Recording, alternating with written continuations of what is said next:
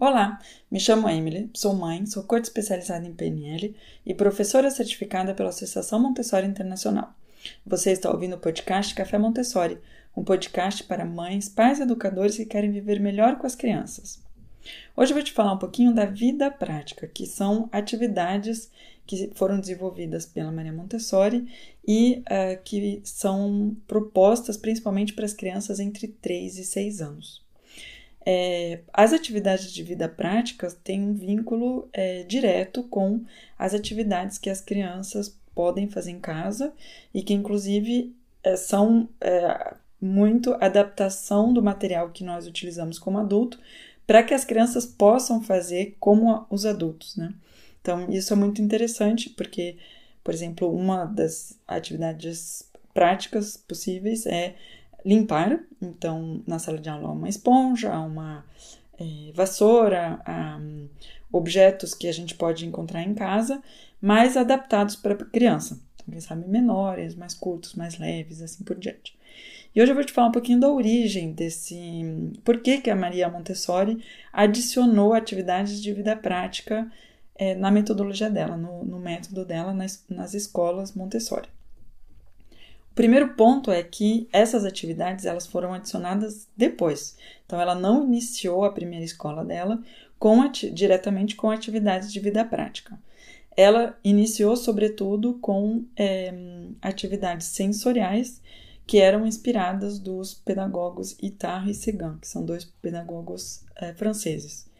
E essas atividades, então, atividades uh, relacionadas muito à, à linguagem e à matemática, um, elas são feitas através de objetos que podem ser manipulados pela criança, que permitem a ela de aprender matemática e é, a linguagem de maneira geral, com a escritura e a leitura. E como a Maria Montessori, nessa abordagem científica que ela tinha, ela observava muitas crianças, ela se deu conta, uma das histórias que contam é que, por exemplo, ela havia colocado uma bacia na entrada da escola.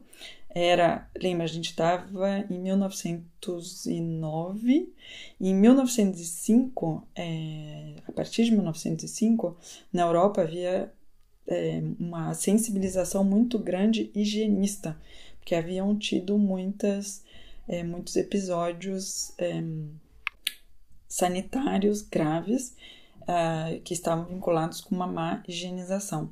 Então, quando ela fundou a escola em 1909, ela colocou uma bacia na entrada para que uh, crianças e adultos lavem as mãos.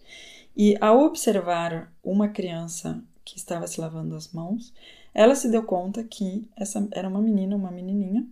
Ela começou a se lavar as mãos, secou as mãos, depois começou a, novamente a lavar a mão, secou a mão e lavou a mão e secou a mão e fez essa atividade de maneira repetida e de maneira extremamente concentrada. Com isso, ela entendeu a importância das atividades é, práticas, atividades que pudessem também dar autonomia à criança, que ela possa é, se conectar com o mundo, o mundo em casa, o mundo fora, é, e atividades também que permitam essa repetição e essa polarização que a criança podia ter é, de sua atenção. E nós sabemos que a, a inteligência, principalmente das crianças dessa faixa etária de 3 a 6 anos, ela se constrói muito através do trabalho das mãos. E foi então que a Maria Montessori também repensou em todo o ambiente dela, de maneira que uh, os móveis não, não estejam apenas no, uh, na altura das crianças, mas que eles fossem móveis.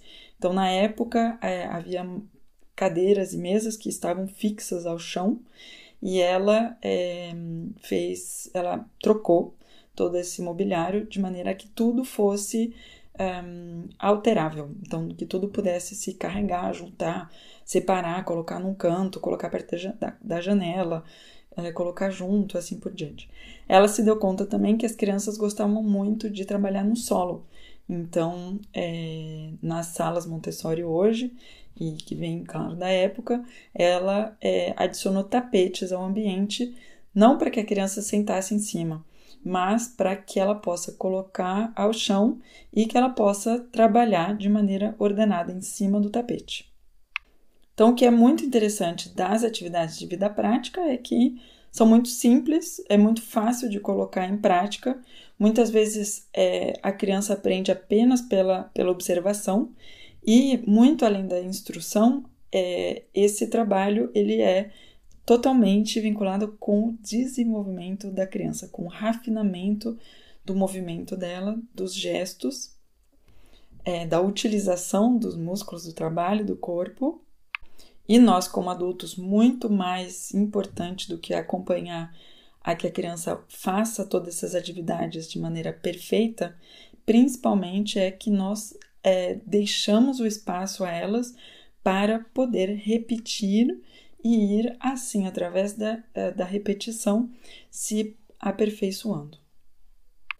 Então, para concluir, hoje em dia, é, no primeiro ano, para as crianças de 3 a 6 anos, é, uma grande parte das atividades delas se orienta em vida prática e trabalhos sensoriais. E é mais em seguida, então a partir do segundo ano, terceiro ano que a criança estará na classe, que ela vai se orientar de maneira espontânea para o material um pouco mais complexo de matemática e de linguagem. Isso é o que eu queria te trazer hoje. Espero que o episódio, que você gostou do episódio. Não hesite em compartilhar com amigos e amigas, deixar seu comentário, compartilhar com a família. E nós nos vemos muito em breve num próximo episódio.